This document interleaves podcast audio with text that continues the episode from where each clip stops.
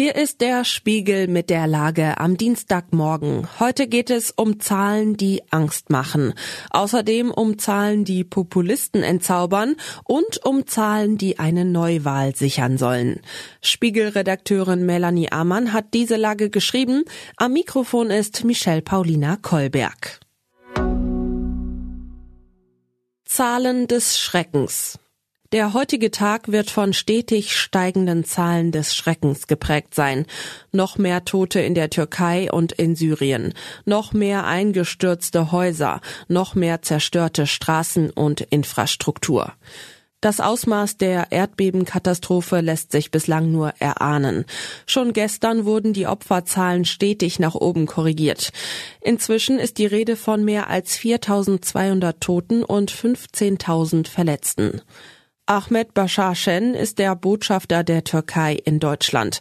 Seit den ersten Meldungen über die Katastrophe seien die türkische Botschaft und die Generalkonsulate im Ausnahmezustand, sagt er. Für die Rettungs- und Bergungsarbeiten würden nun dringend medizinische Nothilfeteams benötigt. Hinzu kämen notfallmedizinische Ausrüstung sowie Such- und Rettungsteams mit Suchhunden, die unter schweren Bedingungen arbeiten könnten.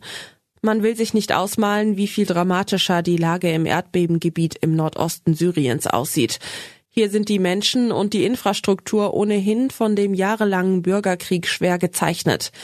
Wie schnell kann ihnen jetzt geholfen werden? Kein Anschluss unter dieser AfD-Nummer. Zur zehnten Geburtstagsparty der AfD im hessischen Königstein kamen dann doch nicht nur die 300 geladenen Gäste, sondern weitere 800 Leute. Letztere allerdings als Gegendemonstranten. Aber die Proteste dürften die Feierstimmung im sogenannten Haus der Begegnung eher gestärkt haben. Die AfD hat sich immer schon definiert in der Abgrenzung nach außen und in dem wohligen Gefühl, als einzige politische Bewegung die wahre Stimmung des Volkes wiederzugeben. Dieses Gefühl wurde soeben aber als Illusion enttarnt. Anders als die AfD es darstellt, ist sie offenbar viel weniger verankert im Volk als alle anderen Parteien. Das Institut der deutschen Wirtschaft hat ausgewertet, wie viele Anlaufstellen die Partei für Bürgerinnen und Bürger betreibt. Also wie viele Wahlkreis, Abgeordneten und Parteibüros. Das Ergebnis? Mit nur 144 Büros bildet die AfD verglichen mit allen anderen Parteien, Zitat, mit deutlichem Abstand das Schlusslicht.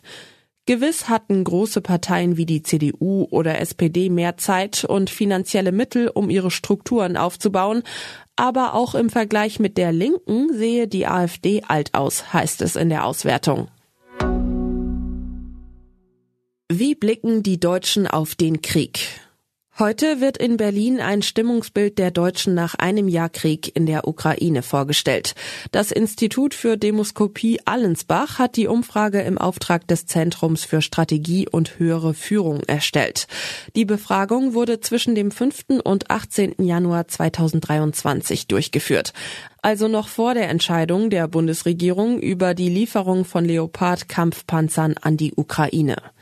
Zwar ergab eine Umfrage danach, dass die Mehrheit der Deutschen diesen Schritt befürwortet, Trotzdem war die öffentliche Meinung zu Waffenlieferungen seit Kriegsbeginn immer wieder in zwei große Lager gespalten.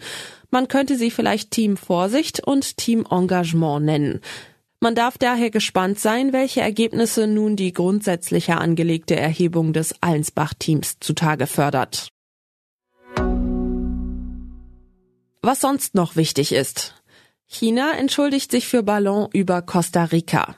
Peking hat eingeräumt, dass auch der Ballon über Lateinamerika aus der Volksrepublik stammt. Die USA veröffentlichen derweil Details zu dem jüngst abgeschossenen Flugobjekt.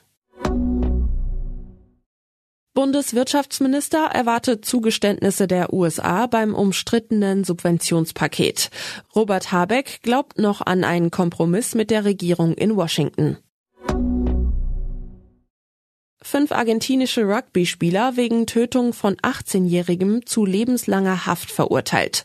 Bei der Urteilsverkündung fiel einer der Täter in Ohnmacht. Soweit die Lage am Morgen. Alle aktuellen Entwicklungen finden Sie auf spiegel.de. Wir melden uns hier wieder mit der Lage am Abend.